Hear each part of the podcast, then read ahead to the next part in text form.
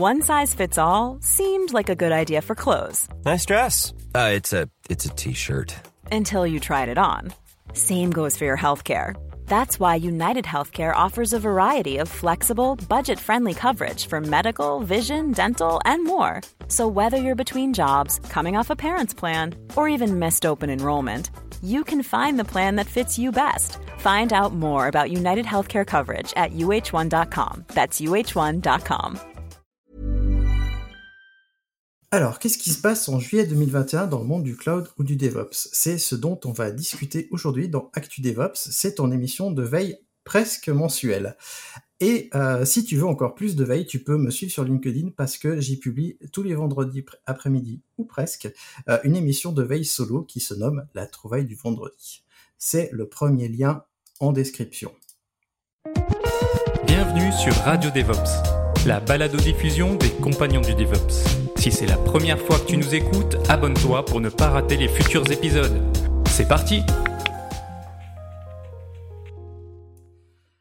Bonjour à toi, cher compagnon. Et euh, pour parler de news aujourd'hui avec moi, j'ai euh, ici présent Damir. Bonsoir, Damir.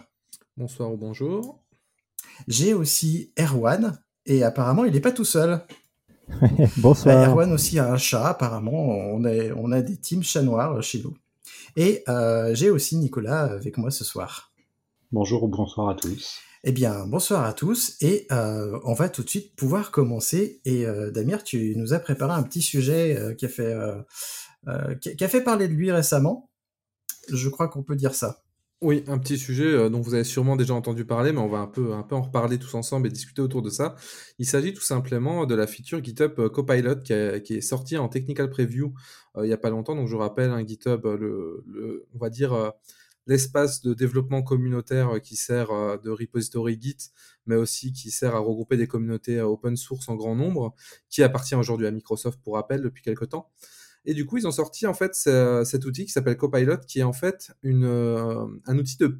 Il est vendu comme un outil de pair programming euh, à l'aide d'IA. C'est-à-dire que plutôt qu'avoir un humain pour faire du pair programming, vous allez avoir une solution qui va faire automatiquement à base d'intelligence artificielle. C'est intégré entièrement dans un add-on euh, Visual Studio euh, Code, donc un autre outil de Microsoft euh, qui est bien connu et qui aujourd'hui, on va pas se mentir, est quand même assez en hégémonie sur le marché des IDE. Donc autant dire qu'il va être compatible avec pas mal de gens, rien que dans sa version Technical Preview. Et il va se baser sur, un outil qui s'appelle OpenIA pour apprendre en fait du développement dans des, dans des repos, dans des repos open source qui sont justement sur GitHub. Donc tous les repos euh, open source qui sont accessibles publiquement sur GitHub vont être euh, crawl par l'IA pour apprendre euh, des bonnes techniques de développement, des patterns de ce qui a été fait, pour ainsi pouvoir assister les développeurs. Alors c'est un outil qui euh, qui vend un peu un peu du rêve, on va pas se mentir. Il y a une grosse hype autour, on l'a vu sur Twitter, on l'a vu à pas mal d'endroits. Beaucoup de gens sont un peu enflammés dessus. Euh, en à mon sens, de ce que j'en ai vu, pour l'instant, ça reste quand même plus un, système de complétion automatique euh, vraiment très évolué. Il va vraiment, euh, on a déjà des systèmes pour générer des classes avec des getters et des setters. Là, il va vous générer des fonctions un peu complètes où il va essayer de se baser sur ce qui existe déjà pour refaire, euh, pour bah, écrire la fonction tout simplement. Si vous faites par exemple une fonction pour euh, faire un, sorte de date, il va pouvoir le faire automatiquement. Donc des petites choses comme ça, il va pouvoir le faire. Mais on reste, à mon sens, euh, quand même sur un système d'autocomplétion. Mais euh, ce système, quand même, faut pas, faut pas non plus euh, oublier que c'est une technical preview, donc c'est qu'un début, en fait, on commence juste à, à tester ça à grande échelle, et euh, le système va bien sûr apprendre par lui-même, donc on n'est pas à l'abri qu'il s'améliore grandement euh, avec le temps, même si ça risque de prendre quand même beaucoup de, beaucoup de, bah, beaucoup de temps d'apprentissage. C'est, c'est un des, un des, une grosse caractéristique de l'intelligence artificielle, c'est qu'il y a un gros temps d'apprentissage. Mais pour le coup, ça a relevé aussi pas mal de questions, parce qu'au-delà de, de l'hype qu'il y a et qu'il y a eu autour de, de, de ce sujet, bah, il y a eu beaucoup de questions qui ont été posées, notamment euh, sur la qualité de code. On s'est demandé si la code est générée automatiquement, est-ce que le code va être de qualité ou pas. C'est une question qui est revenue assez souvent. À mon sens, euh, ça va pas avoir un impact significatif, parce que les gens sont quand même censés relire un peu ce qui a été fait. Et euh, tout simplement, il y a déjà beaucoup de gens qui font du copier-coller sur Stack Overflow euh, sans chercher à comprendre ce qui a été fait. On va pas trop se mentir là-dessus, donc je pense que l'impact va être assez faible. Une autre question un peu qui revient, euh, c'est que c'est le début en fait de la fin du développement va nous remplacer euh, par euh, des machines. Ça y est, c'est la fin. Euh, une problématique qui est pas nouvelle et qui existe déjà dans le monde de l'industrie depuis des, des, décennies, même plus.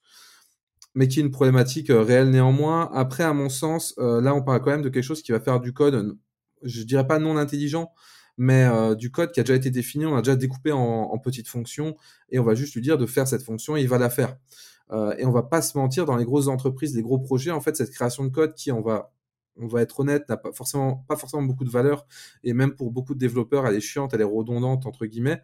Euh, c'est ce qu'on appelle vulgairement pisser du code. Bah, souvent, il y a des grosses entreprises qui sous-traitaient déjà bah, dans des pays où le marché du travail était moins cher, qui allaient euh, fournir des fonctions même de basse qualité, et pour qu'ils soient intégrés un peu plus tard. Donc c'est quelque chose qui n'est pas nouveau, c'est juste que ça va être automatisé.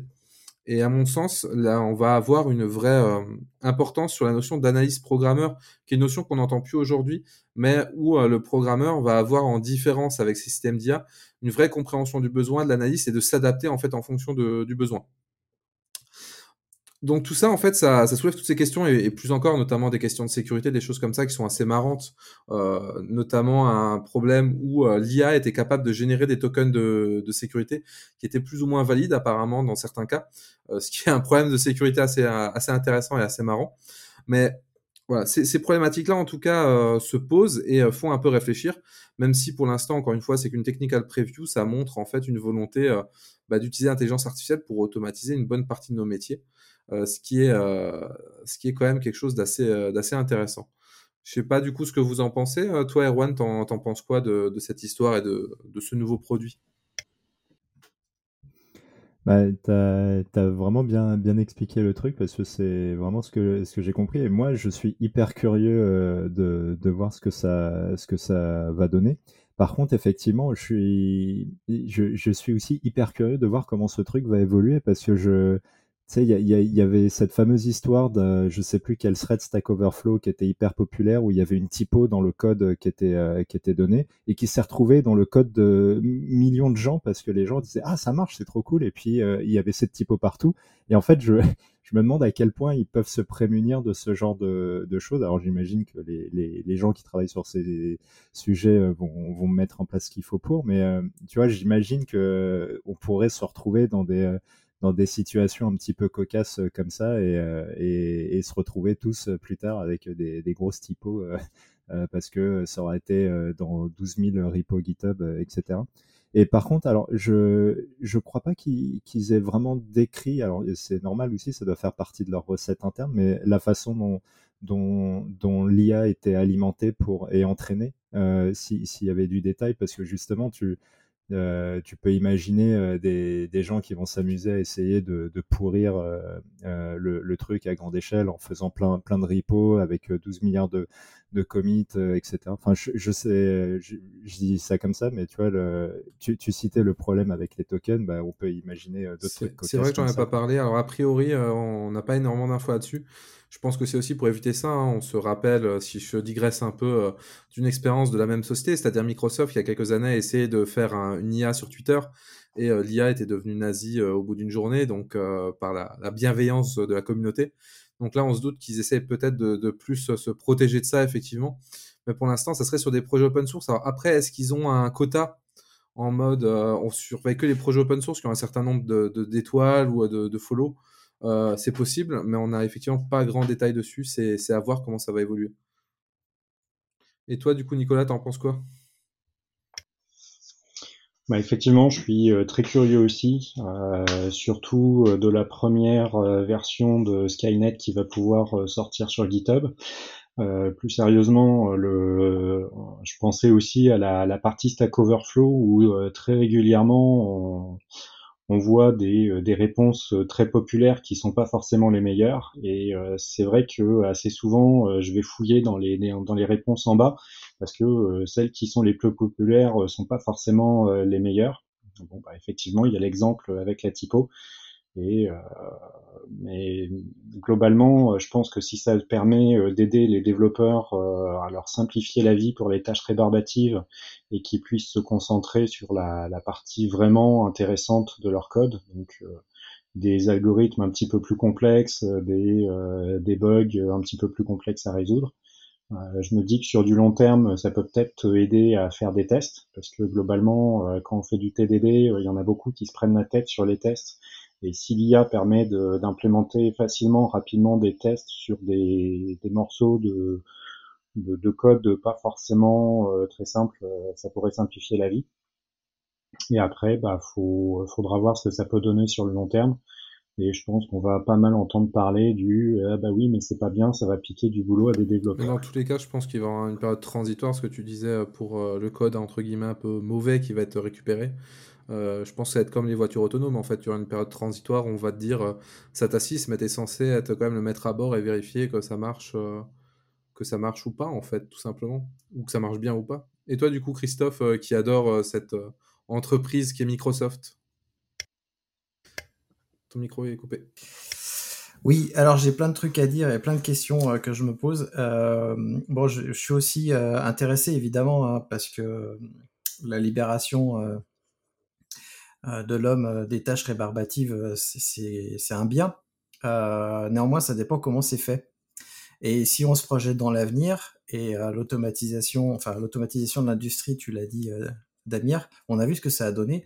Euh, j'espère que l'automatisation de la fourniture de code ne va pas donner la même chose, c'est-à-dire la captation par un faible petit nombre de la plus-value créée par les développeurs qui seront plus là et par l'IA. Je le rappelle, à l'époque de l'ère industrielle, en fait, à la révolution industrielle, il y a eu des gens qui ont réfléchi sur euh, OK, on va libérer l'homme euh, des tâches rébarbatives. Qu'est-ce qu'on fait, en fait, finalement, de, de, ce temps libéré? Et il y a plein d'idées très intéressantes qui ont émergé notamment celle de financer euh, bah, le temps de réflexion des gens pour améliorer encore l'humanité. Ça s'est vite perdu, je ne sais pas à quel moment ça s'est perdu, et j'espère qu'on va pas arriver à la même chose. Et alors, comment? Connaissant le monde du travail aujourd'hui, on, trouvera bien des réunions euh, où il n'y aura pas grand-chose à dire et on pourra tourner en rond pendant une petite heure euh, pour remplacer tout ça.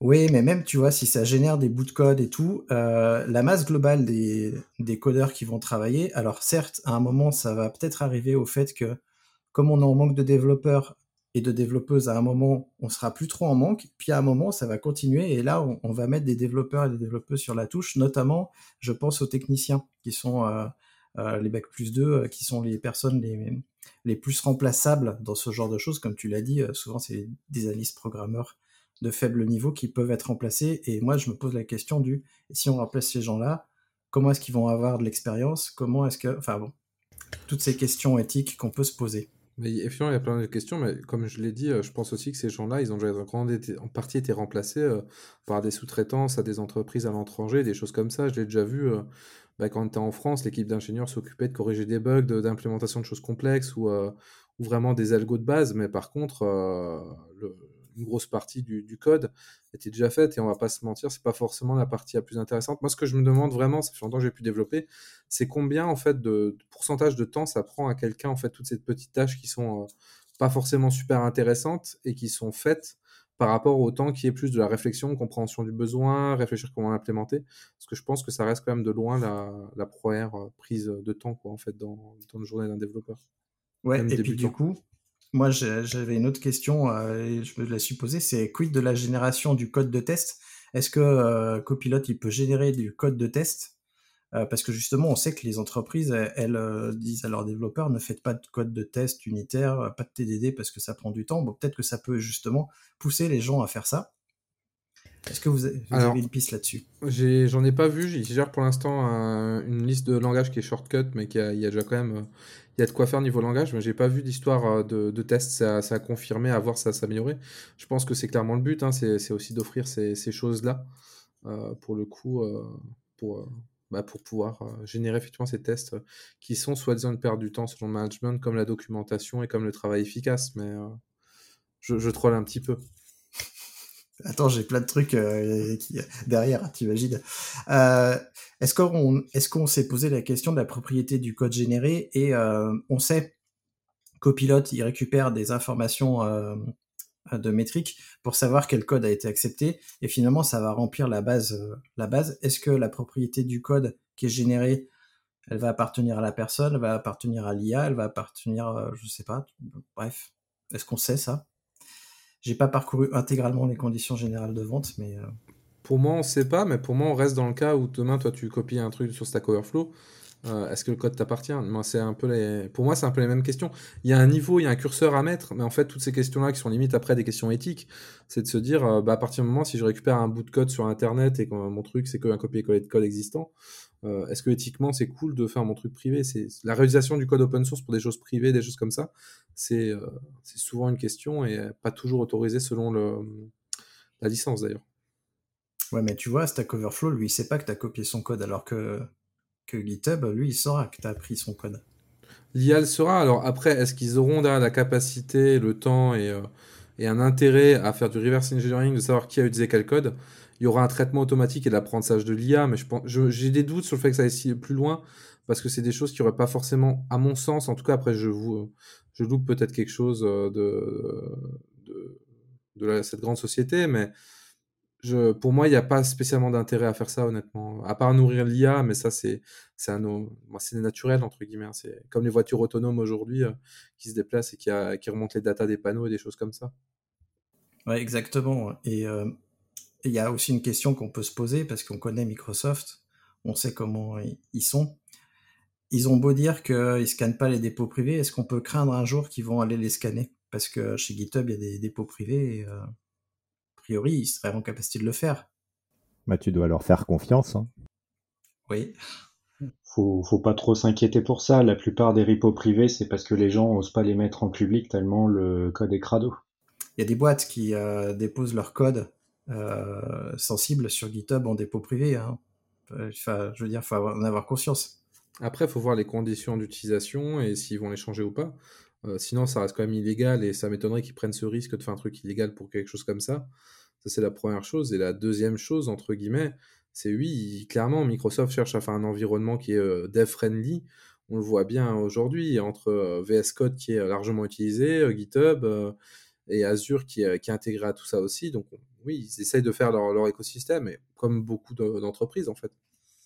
Exactement. C'est pas, pas, étonnant.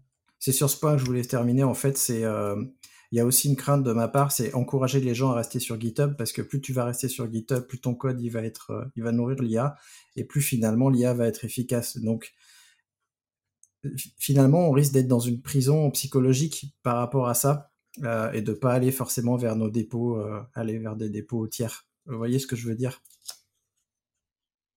Ouais, après je pense qu'il faut pas trop s'inquiéter non plus. Euh, là, euh, quand on est en train d'en parler, ça me fait penser aux gens qui ont des claviers mécaniques parce qu'ils ont l'impression de taper plus vite. Et euh, ceux qui ont des IDE et qui leur mettent automatiquement le prototype de la fonction, ils ont l'impression qu'ils vont plus vite. En réalité, on passe plus de temps à réfléchir à ce qu'on va mettre dedans qu'à qu'à faire cette partie-là.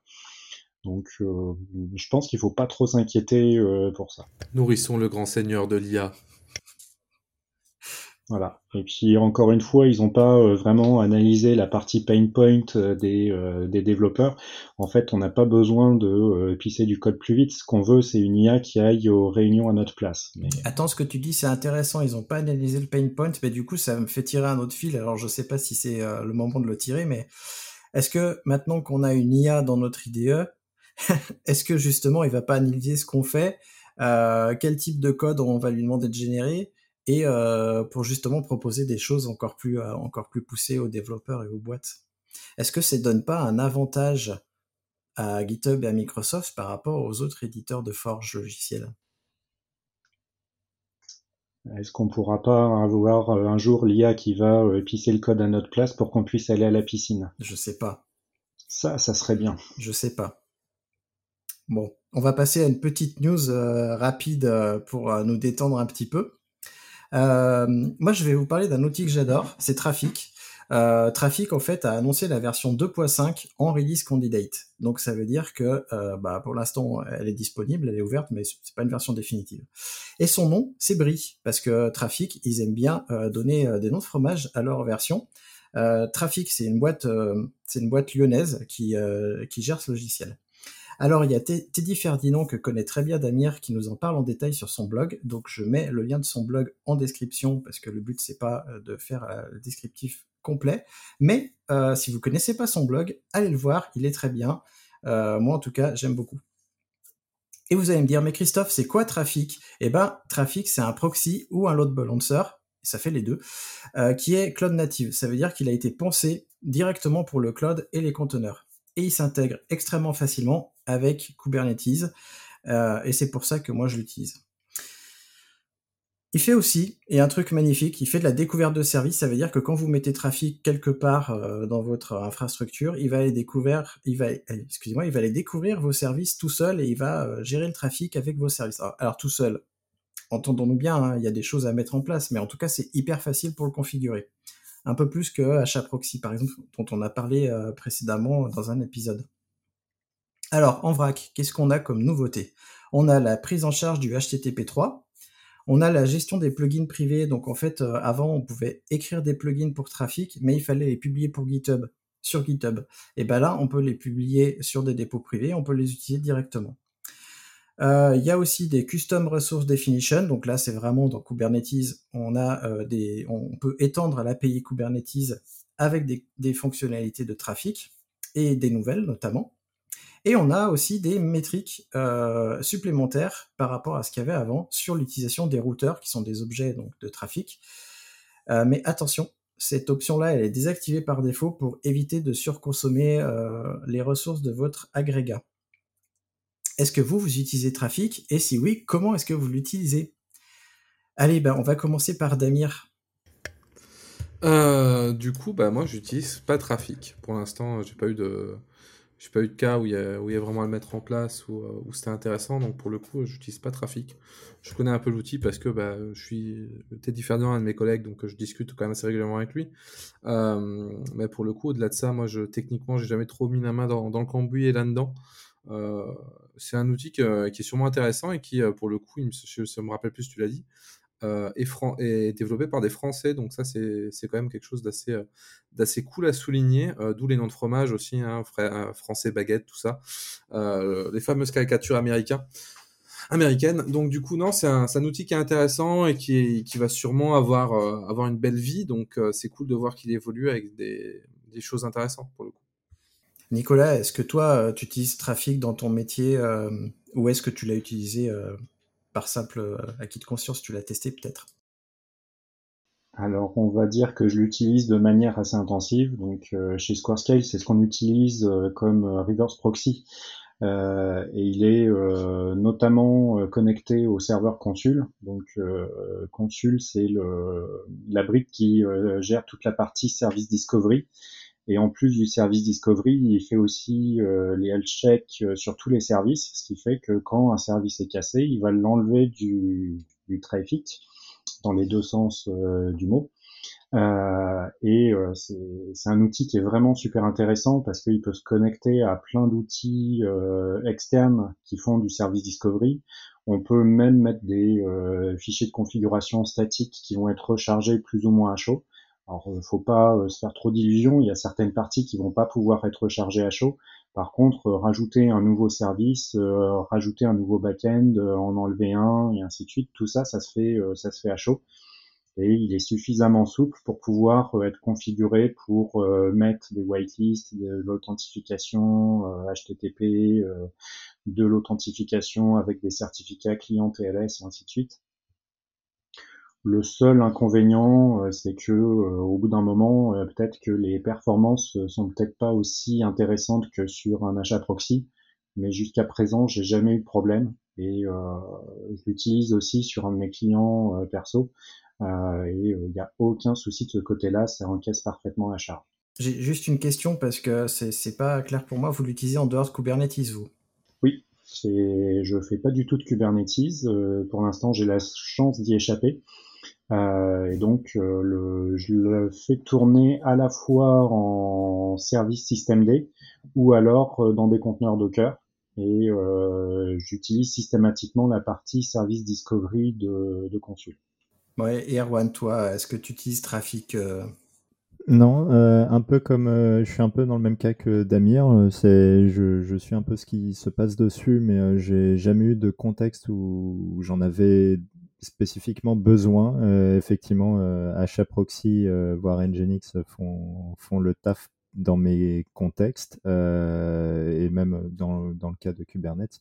Donc, du coup, je, je, regarde ça de, de loin, mais en, en, tout cas, ce que je trouve cool, c'est que effectivement, les, c'est des outils qui quand même vivent pas mal, qui où la communauté et, et, les, et les core devs, font sont actifs et, ça c'est quand même mortel pour bah, pour pour l'innovation et pour, pour, pour la suite et, et, vraiment ça enfin c'est cool ça à saluer moi, je vais vous dire pourquoi j'utilise Trafic. J'utilise dans deux, euh, dans deux contextes différents. Le premier, quand, euh, quand j'ai un, un mono-serveur où je veux lancer des conteneurs, par exemple, euh, parce que, parce que j'ai envie de lancer des conteneurs sur un seul serveur, bah, du coup, je, m'en sers pour répartir le trafic entre les divers services, gérer les certificats Let's Script automatiquement, et puis faire la découverte de services. C'est-à-dire, je lance un nouveau conteneur avec une nouvelle route, et pouf, Trafic, il sait qu'il y a cette route à créer avec ce certificat, il s'en occupe tout seul. Et le deuxième cas, c'est je m'en sers comme euh, gestionnaire d'ingress dans Kubernetes parce que euh, parce que voilà, parce que j'aime bien. Alors en effet, c'est c'est moins c'est moins performant qu'HAProxy, mais euh, j'ai préféré en fait utiliser Trafic pour toutes les autres possibilités que m'offre pas HAProxy en l'occurrence. Donc voilà pourquoi j'utilise Trafic.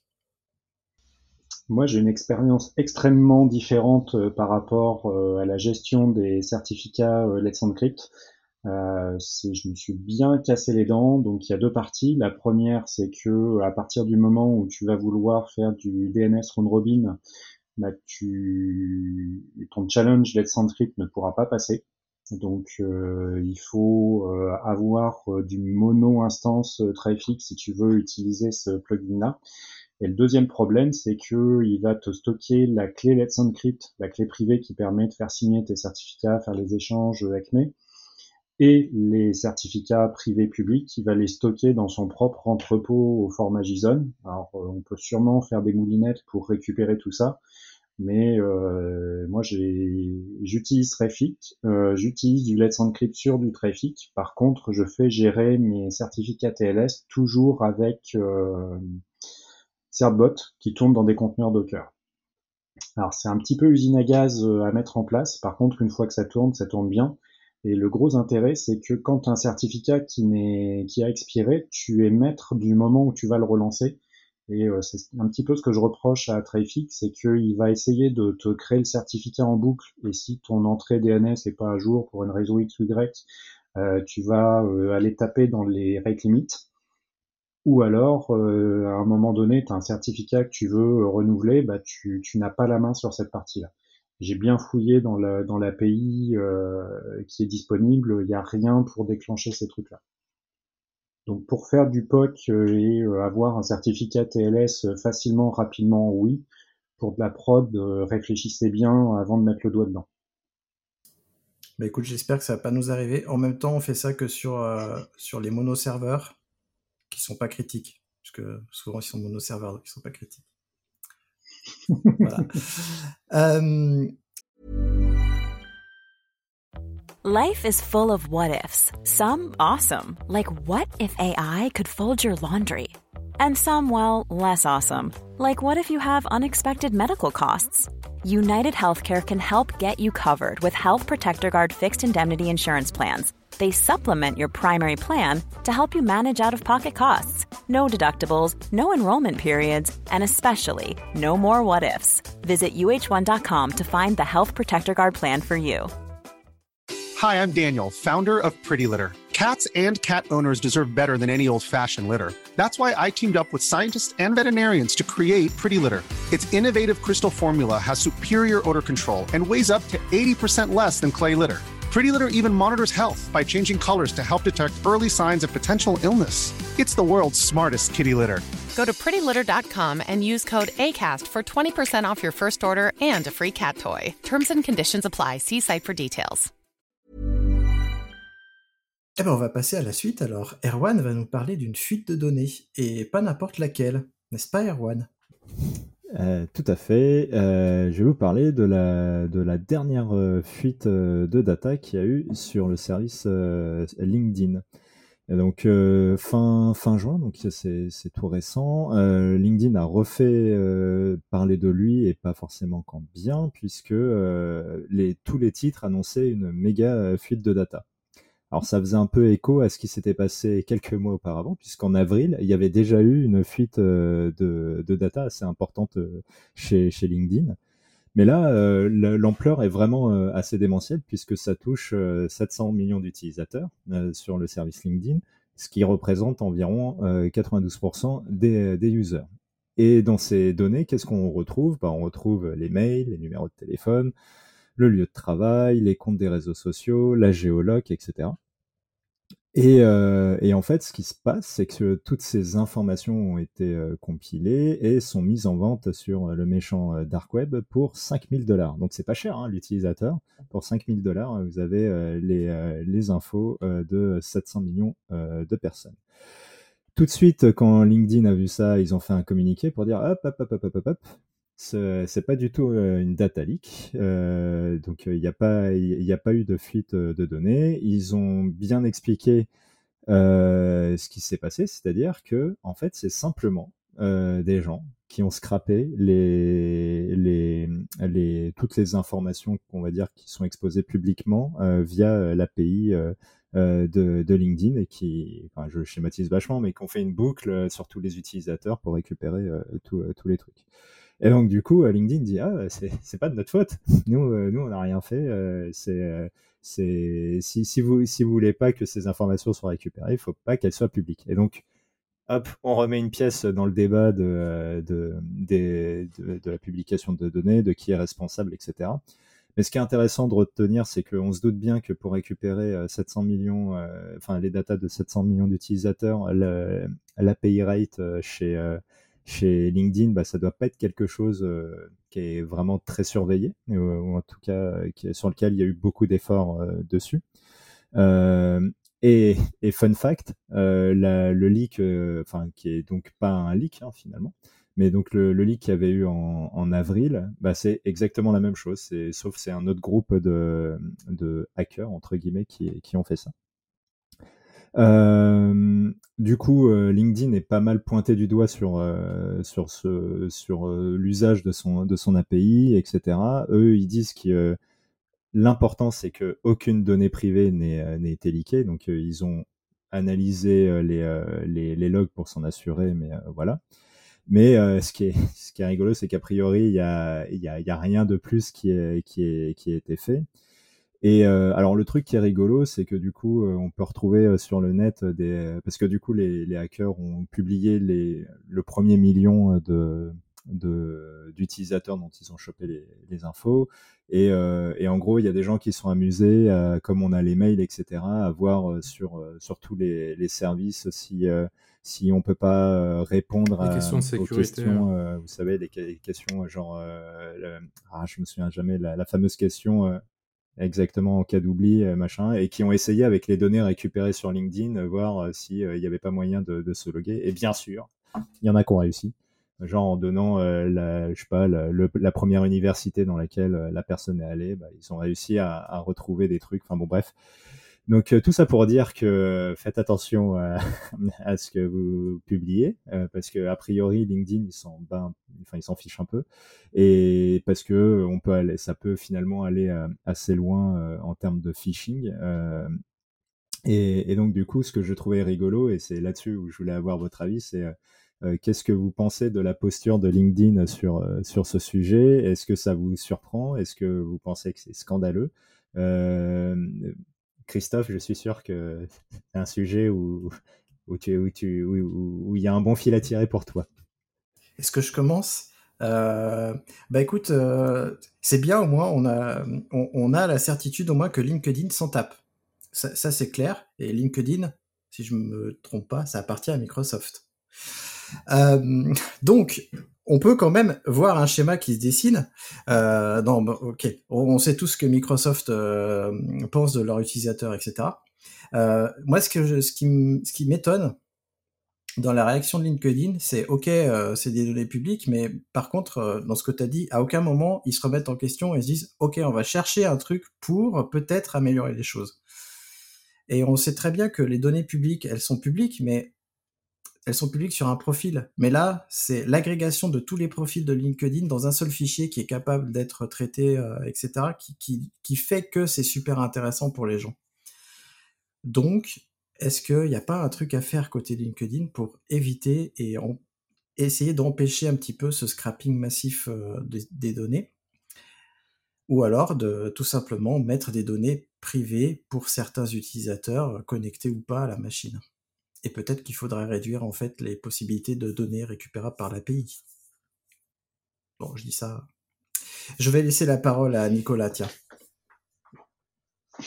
Ouais, alors euh, je, je, pas mal sur euh, certains trucs que tu as dit. Alors déjà, c'est euh, est-ce qu'on peut faire quelque chose pour empêcher les gens de voir les données publiques? De toute façon, tu auras beau mettre du rate limit, il y aura toujours une personne qui arrivera à contourner le système, que ça soit via l'API ou via autre chose. Euh, parce que euh, dans le pire des cas, il va utiliser un botnet pour changer d'adresse IP, il va récupérer euh, plein de comptes LinkedIn avec des logins mots de passe qu'on et puis il va y aller comme une brute pour aller récupérer les trucs. Il va aller scraper en, allant scraper tous les deux jours, en allant récupérer les infos privées de cinq comptes. Enfin, c'est le jeu du chat et de la souris. Si vous voulez pas que des données privées soient publiées, bah, les publiez pas. Hein, c'est le meilleur moyen. Après, euh, bon, euh, c'est sur les données qui ont euh, leaké. Bon, bah, pour une, pour une fois, c'est peut-être mon adresse email que je vais changer parce que c'est pas la base complète qui a leaké avec le mot de passe haché. Donc, bon, je, pour info, j'en suis à mon deuxième changement d'adresse email sur LinkedIn parce que ça leak régulièrement. Mais c'est pas les seuls. Euh, bon, bah, on, on s'attaque au plus gros là où c'est plus intéressant. Euh, après, euh, ce, qui, ce qui me surprend, c'est que on aille faire liquer des trucs comme ça, parce que récemment, j'ai entendu que LinkedIn, leur API, elle était quand même sacrément pourrie, et donc c'est étonnant qu'il y ait des gens qui arrivent encore à faire des trucs avec. C'était mon troll. De... Alors, si je peux me permettre, je vais parler un petit peu de l'email LinkedIn parce que c'est un sujet un peu épineux et tatillon chez moi. Moi, j'ai mis mon email dans LinkedIn, mais par contre, j'ai coché la case qui dit je ne la publie pas. C'est-à-dire que personne n'est au courant de mon email sur LinkedIn. Par contre, il y a des outils tierces qui font des choses, qui va récupérer tes infos sur LinkedIn, euh, le nom de ta société, etc., qui vont voir s'il y a des noms de domaine qui existent, qui après essayent de créer des emails avec ton nom, prénom, etc. Et donc, tu arrives à, refaire des choses comme ça avec des profils LinkedIn qui sont en théorie, enfin, t'es pas censé le faire T'es pas censé faire ce genre de choses. Donc, euh, le coup du leak, etc., tu, vois, il y a des trucs. Alors, pour le coup, la LinkedIn, euh, il n'y a pour rien. Hein. C'est les sociétés tiers qui font ce genre d'outils euh, auxquels j'en veux énormément parce que régulièrement, je vois des gens qui m'écrivent sur mon email et qui m'écrivent avec euh, bonjour, petit emoji Christophe, donc le petit emoji qui vient de LinkedIn, je le sais parce qu'il y a un emoji devant mon prénom. Et donc là, je leur dis, mais où est-ce que vous avez eu mon email, etc. Enfin bon, bref, je veux pas euh, relancer le débat, mais cette histoire d'email ou de données cachées, ce que je voulais dire, c'est que en fait, la plupart des réseaux sociaux, il devrait y avoir des données que tu veux publier à la terre entière parce que tu as envie que ce soit ouverte, et il y a des données que tu voudrais pouvoir publier aux connectés de la plateforme, et il y a des données que tu voudrais pouvoir publier aux gens qui sont connectés avec toi. Ne serait-ce que ça, le minimum, ce serait déjà pas mal. je vais, je vais un peu, je vais un peu pas rajouter spécialement euh, de choses, mais mettre de l'eau au moulin entre guillemets. Moi, mon sens, et je vais être, euh, je vais être volontairement provocateur, euh, effectivement, LinkedIn, aka Microsoft, dans l'histoire, n'est pas forcément, n'a pas forcément fait de grosses conneries à mon sens. dans le, dans ce moment-là, la plus grosse connerie pour moi est de ne pas réagir. Et pour moi, la réaction, elle n'est pas technique, euh, parce que là, bah, c'est, comme on a dit, c'est des, euh, données publiques. Alors, ça, c'est aussi, euh, je vous invite, quand vous. il y a deux choses. Quand vous créez une application ou quelque chose, je vous invite à, à toujours, en fait, prendre le moins de données possible et prendre juste les données qui sont nécessaires, parce que ça va leak à un moment ou à un autre, même si là, c'est un leak public. Vous allez forcément avoir, avoir, un risque de piratage qui va arriver potentiellement à un moment. Donc, prenez pas des données pour prendre des données, prenez des données qui sont utiles pour le traitement, pour des choses. Et la deuxième chose, en fait, c'est tout simplement quand vous êtes utilisateur, ne mettez pas non plus euh, forcément toutes les infos, ou en tout cas, ayez conscience que quelqu'un les a. Euh, là, tout ce qu'on disait, en fait, les risques, globalement, bah, c'est des risques de, social engineering, c'est des risques qui sont connus, et on pourrait vous les faire si demain quelqu'un vous visait. En fait, il peut très bien ouvrir à retrouver toutes ces informations-là pour vous. Là, c'est juste que c'est fait à grande échelle.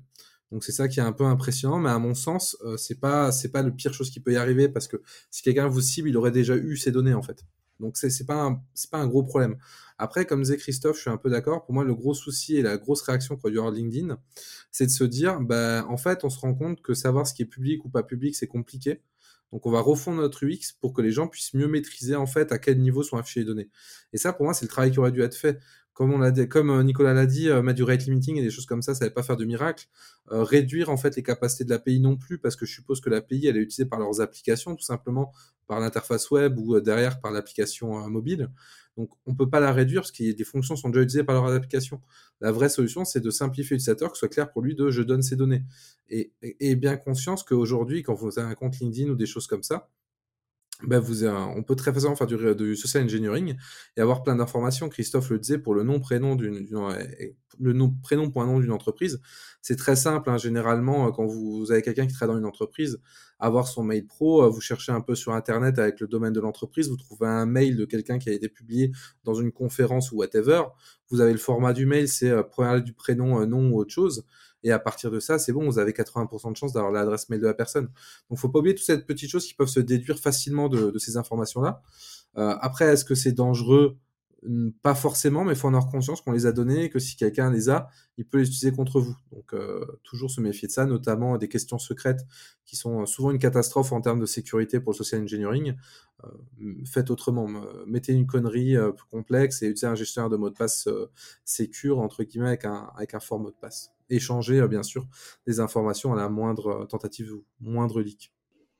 Je vais rebondir là-dessus. C'est euh, quand j'ai dit que je changeais mon adresse email, c'est qu'en fait j'ai une adresse email par réseau social et c'est une adresse email. Donc LinkedIn, c'est LinkedIn-1h sur X caractères at mon domaine. Et à chaque fois que ça leak, je change cette adresse email et je blacklist l'ancienne, donc je peux plus recevoir de, de mail sur l'ancien email.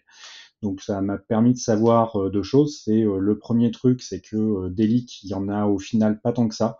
des reventes d'adresses email, il y en a encore moins. Et les mails illégitimes que je reçois d'autres, c'est en général des, piratages et pas de la revente de, de données. Et par rapport aux questions secrètes, c'est très intéressant. J'utilise mon gestionnaire de mots de passe pour générer une suite euh, alphanumérique de 35-50 euh, caractères et c'est la réponse à la question secrète. Alors, ce qui est vraiment pénible à retaper s'il il euh, y a un truc qui empêche le copier-coller de mot de passe, mais la probabilité de trouver mon login, mon mot de passe, les trois questions, les trois réponses aux questions secrètes, le mec il va être vraiment motivé pour réinitialiser mon mot de passe.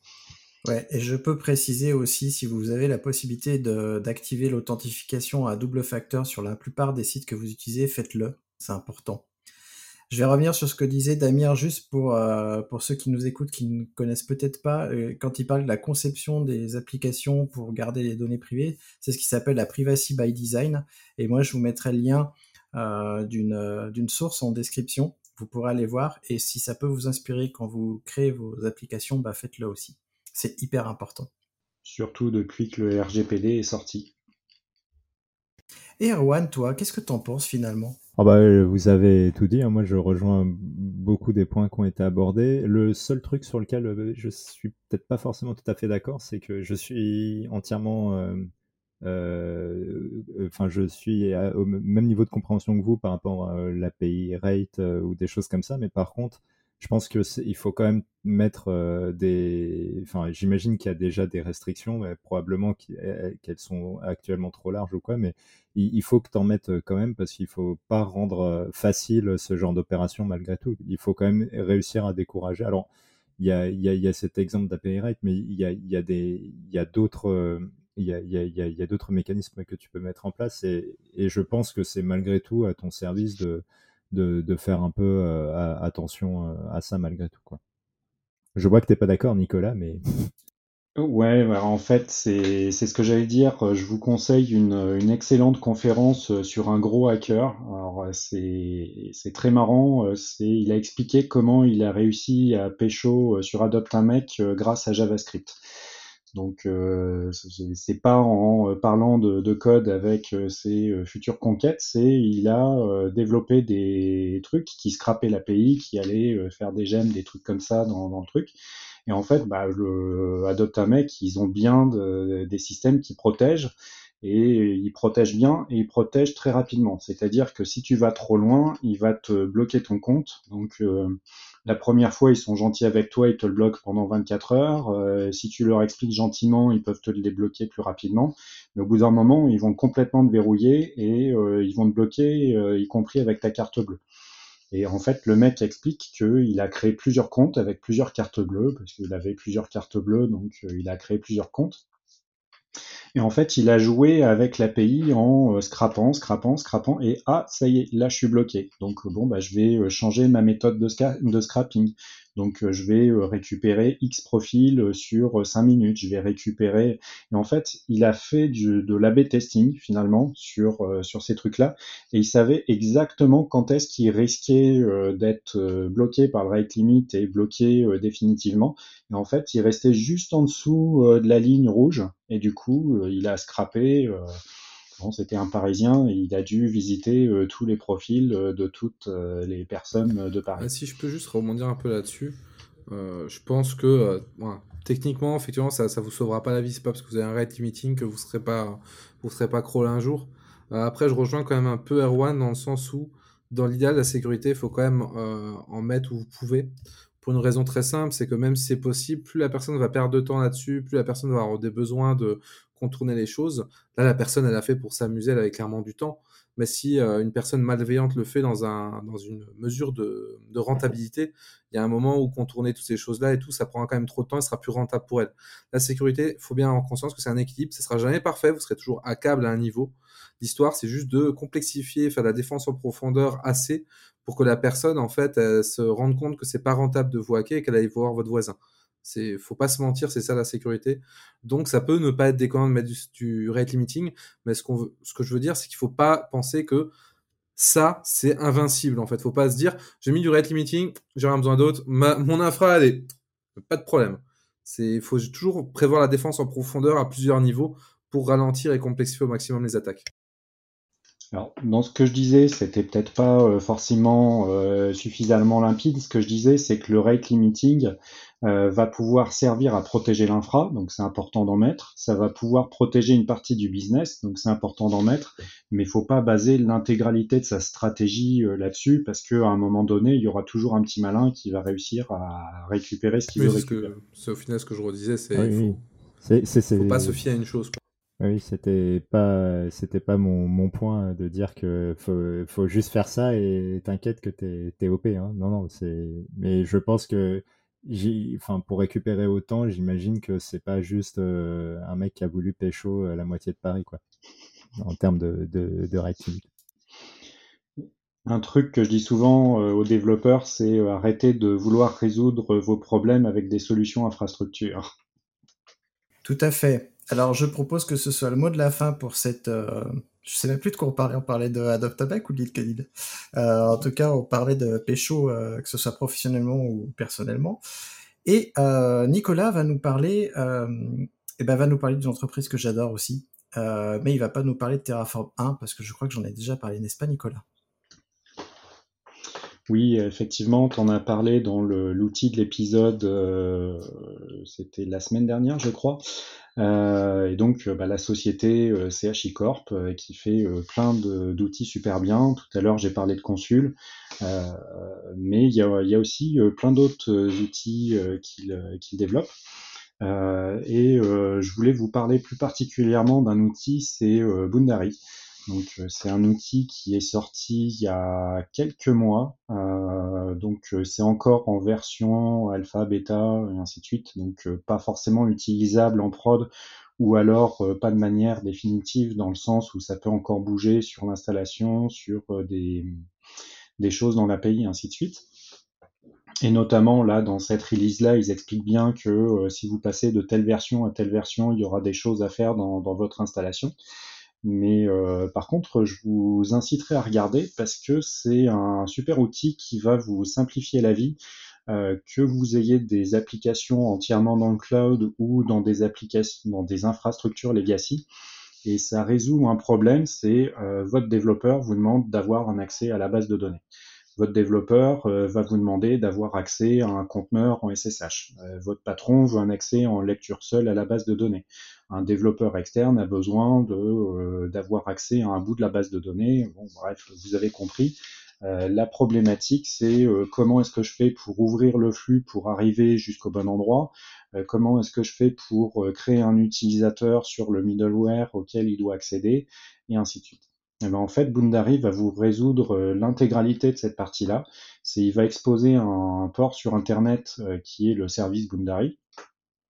Vous avez un client à mettre sur votre machine, un petit peu comme un client SSH, on va résumer. Et en gros, vous allez lui dire, je veux accéder à telle ressource euh, avec tel utilisateur, tel mot de passe. Donc il y a de l'authentification, euh, vous pouvez choisir comment vous voulez authentifier votre utilisateur. Et dans le serveur Boundary, vous avez euh, des règles d'ACL qui vont dire tel utilisateur a le droit d'accéder à telle ressource avec tel droit en fait, ça va euh, faire l'intégralité euh, du cheminement, c'est-à-dire que ça va ouvrir tous les flux qu'il va falloir ouvrir. Ça va créer un utilisateur temporaire euh, si on veut créer un utilisateur temporaire. Et du coup, vous avez un tunnel complet entre la machine, votre workstation et le middleware avec les bonnes données. Et euh, là, la nouvelle version qui vient de sortir, c'est la version 0.4 avec euh, le pendant en desktop la 1.2. Et euh, toutes ces mises à jour-là ont été faites en, à l'occasion d'une grosse, d'une grande messe à Chicorp. Et au passage, il y a eu plein d'autres versions qui sont sorties. Donc il y a eu Nomad en version 1.2, il y a eu Consul, il y a eu une nouvelle version de Packer, une nouvelle version de Vault, une nouvelle version de Waypoint, un autre euh, nouvel outil euh, qui est sorti par HashiCorp en même temps que Boundary, et une nouvelle version de Vagrant. Et toi, Erwan, est-ce que tu connaissais Boundary? Est-ce que tu utilises d'autres outils chez HashiCorp alors, euh, j'utilise d'autres outils chez HashiCorp comme Vault, effectivement, qui est, j'imagine que tout le monde aujourd'hui stocke une bonne partie de ces choses dedans. Mais par contre, Boundary, j'avais juste euh, vu. Euh, je vous vois tous faire non. Bon, bah, je, sais que vous savez que c'est ce qu'il faut faire. Euh, mais le non, je, je j'ai un pote RSSI qui m'en avait parlé. moi, j'ai pas l'occasion de mettre en place ce genre de, de système, mais la, promesse, je la trouve vraiment géniale puisqu'aujourd'hui, nous, la façon dont on gère ça et je pense elle est bien pour notre taille, mais c'est parce qu'on n'est pas nombreux, etc. Euh, et qu'on arrive encore à, à, tout suivre. Mais, mais là, euh, c'est enfin, c'est un, un, un, outil euh, clairement euh, beaucoup plus abouti. Et je ne me rends pas compte de la complexité de mettre en place ce genre de choses. Euh, en revanche, euh, si quelqu'un a, a, des retours d'XP, je suis preneur. Mais non, non, je trouve ça hyper chouette en tout cas. Ça, ça a l'air vraiment cool. Quoi. Et du coup, euh, j'avais pas noté, mais il faut que je mette à jour euh, Volt. Ouais, eh ben, moi j'utilise pas Vault parce qu'on est trop petit. Euh, du coup, on stocke nos mots de passe dans Bitwarden, mais c'est pas automatisé, donc tant pis. à titre personnel, j'utilise Vagrant, Packer et Terraform évidemment. J'ai pas encore essayé Boundary parce que pareil, on est trop petit. mais comme disait Arwad, je pense que ça s'adresse à des boîtes d'une certaine taille quand même avec une grosse infrastructure. Mais est-ce que ces boîtes-là vont passer à Boundary? Ça, c'est un autre sujet. Et, euh, et en effet, j'aime beaucoup ce que fait HashiCorp euh, et toutes les annonces qu'ils ont. Et je suis vraiment curieux de la suite, en tout cas. Je vais laisser la parole à Damien parce que j'ai pas grand-chose à dire là-dessus. Euh, pour le coup, bah, moi j'utilise bah, que des services ont déjà été notés dans Terraform, Terraform Packer, Vagrant un peu, et, euh, du coup euh, Vault aussi euh, de temps en temps. puis en ce moment, mais pour le coup, j'ai ouais, j'ai entendu parler de Boundary, j'ai pas encore eu le, temps de le mettre en place, dans la mesure où les contextes que j'ai eu, bah, on était sur Amazon, donc on est passé sur du AWS SSM, qui fait aussi très bien le boulot et qui est assez similaire dans l'idée, même si c'est même si propriétaire AWS et qui est directement intégré bah, à la plateforme AWS et au droit IAM. Pour le coup, j'avais tendance à plutôt partir là-dessus. Après, c'est clair, si jamais je dois partir sur une infra, sur un autre cloud provider, notamment euh, ceux qui ont un peu moins, on va dire, de, solutions préfaites pour tout ça, comme euh, Scalaway, euh, ce sera peut-être, oui, quelque chose que, je vais tester, effectivement. Et toi, Nicolas, veux-tu finir ta news par nous dire quelque chose sur ces outils? Ouais, alors je vais rebondir sur euh, deux choses. Euh, déjà, Volt, euh, faut pas le voir uniquement comme un gestionnaire de mots de passe, c'est plutôt un gestionnaire de secrets pour l'infrastructure. Donc garde tes mots de passe dans Bitwarden, ça sera très très bien. par contre, si tu as des mots de passe à stocker côté infrastructure, plutôt que de les stocker dans des fichiers YAML, ça sera nettement mieux dans un Volt. Et, et pour conclure sur les outils HashiCorp, que ça soit pour Volt ou Gundari. Euh, à installer, à essayer euh, via le tutoriel, c'est toujours très très simple. Par contre, quand on veut commencer à le mettre en prod, c'est là où les choses se compliquent un petit peu. Euh, moi, j'ai essayé Gundari en me disant bon bah c'est un outil qui vient de sortir, ça va être facile. Bon, j'y ai passé deux soirées, ça marche toujours pas. Euh, le contexte, c'est euh, chez Squarescale, euh, on veut pouvoir simplifier la, vie des développeurs, donc leur donner un accès en SSH dans le conteneur, c'est une bonne idée. Et sinon, j'ai aussi un autre, oui, voilà, c'est une bonne idée ou une mauvaise, mais c'est ce qu'on nous demande. Donc, à un moment donné, quand le client paye, tu fais ce qu'il te demande.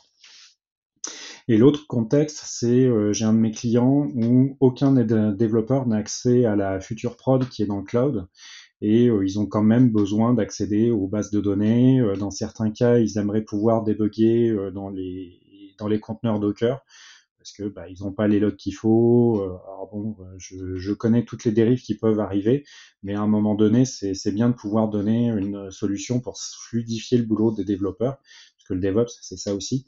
Et je pense que Boundary va permettre de résoudre ça. Donc euh, c'est euh, donner la possibilité à certains développeurs de faire des trucs euh, qu'ils ne devraient pas faire si on faisait les choses proprement. Mais il y a une vraie vie aussi et je pense que ces outils-là nous simplifient la, vie. Et comme tous les autres outils HashiCorp, surtout si on ne fait pas du Kubernetes. J'ai envie de dire, faut leur mettre en place une centralisation des logs, mais je pense que vous le savez déjà. On est en train de déployer Loki. Bon bah très bien, comme ça vous aurez plus besoin de leur donner accès à, la prod.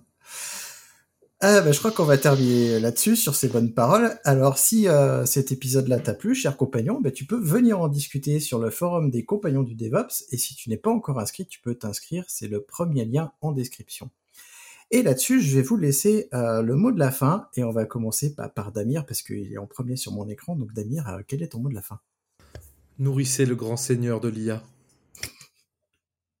Le grand tout écoute et euh, nous allons t'accompagner. Nicolas, quel est ton mot de la fin? Et les outils HashiCorp, c'est bien, donc euh, mangez-en et donnez-en un petit peu à l'IA euh, de Microsoft. Ouais, c'est les outils HashiCorp, c'est vraiment bien. Erwan, tu vas être le dernier à nous donner le mot de la fin. Eh ben, le mot de la fin sera Batman. Merci d'avoir écouté Radio DevOps. N'oublie pas de noter l'épisode, plus la note sera élevée et plus il sera mis en avant dans les applications. Tu peux aussi le partager, ça nous aidera à le diffuser et à rendre le mouvement plus visible. Si tu as envie de discuter du mouvement, alors rejoins-nous dans la communauté des compagnons du DevOps. À bientôt La balado-diffusion des compagnons du DevOps est produite par l'Hydra.